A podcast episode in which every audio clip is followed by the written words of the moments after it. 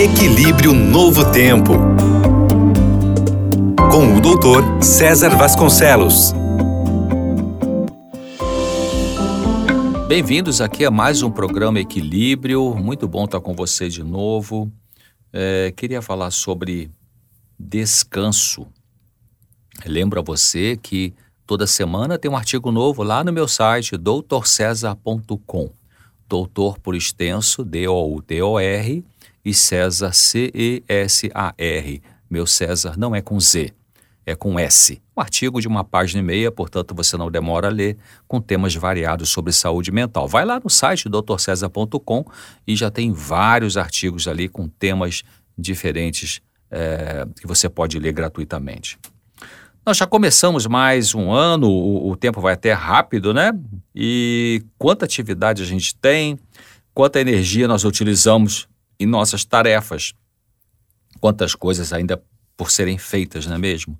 Sempre existem coisas a serem feitas porque a vida é muito dinâmica. O ser humano é muito dinâmico, mas precisamos parar, vez ou outra, precisamos relaxar.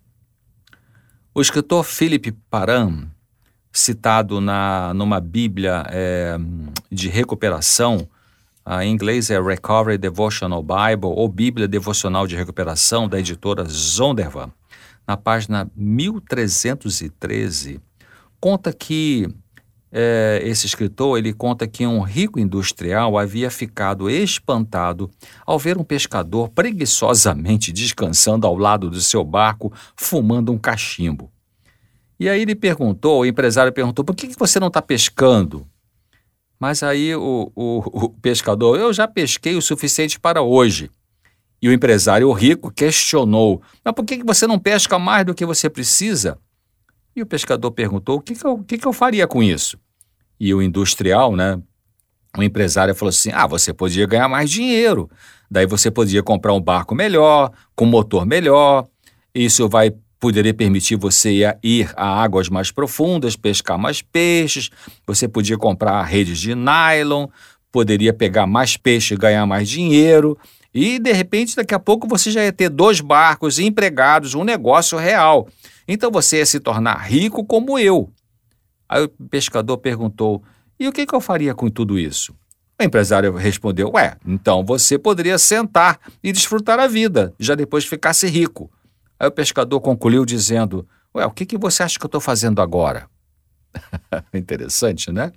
Então, quanto, quanto é o bastante? Quando, né? Melhor dizendo, quando o bastante é bastante? Onde encontramos satisfação e contentamento? Será que temos que sempre projetar nosso sucesso somente para o futuro ou podemos ficar felizes com o sucesso de hoje? Com muita frequência, nós nos esforçamos e trabalhamos até que nos esgotamos. Falhamos em separar um tempo para descansar, para simplesmente desfrutar um repouso, um momento de paz.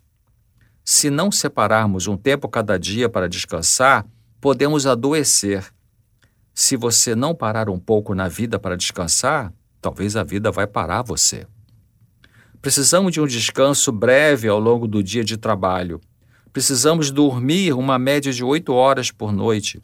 Precisamos de um dia de descanso semanal e de férias anuais. O corpo e mente precisa disso para funcionar melhor.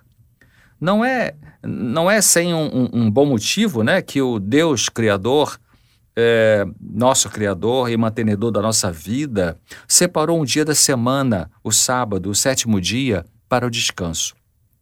Cada dia não deve ser vivido como um fardo, nem como uma frenética carga de trabalho a ser feita. Cada 24 horas deveria incluir um momento para meditação, oração, descanso, fora o sono noturno. Se não tirarmos esse tempo para um descanso, provavelmente seremos obrigados a descansar, vamos dizer assim, entre aspas, né, no hospital, consequência do esgotamento físico e mental por excesso de atividades. Então, lembre-se de uma coisa: o trabalho é alguma coisa na sua vida, mas o trabalho não é a sua vida. Comece um novo dia, uma nova semana, com um novo estilo de vida, no qual você vai permitir a si mesmo descansos que não somente merece, mas que seu corpo e a sua mente necessitam. Grande abraço, espero você aqui em breve. no equilíbrio novamente.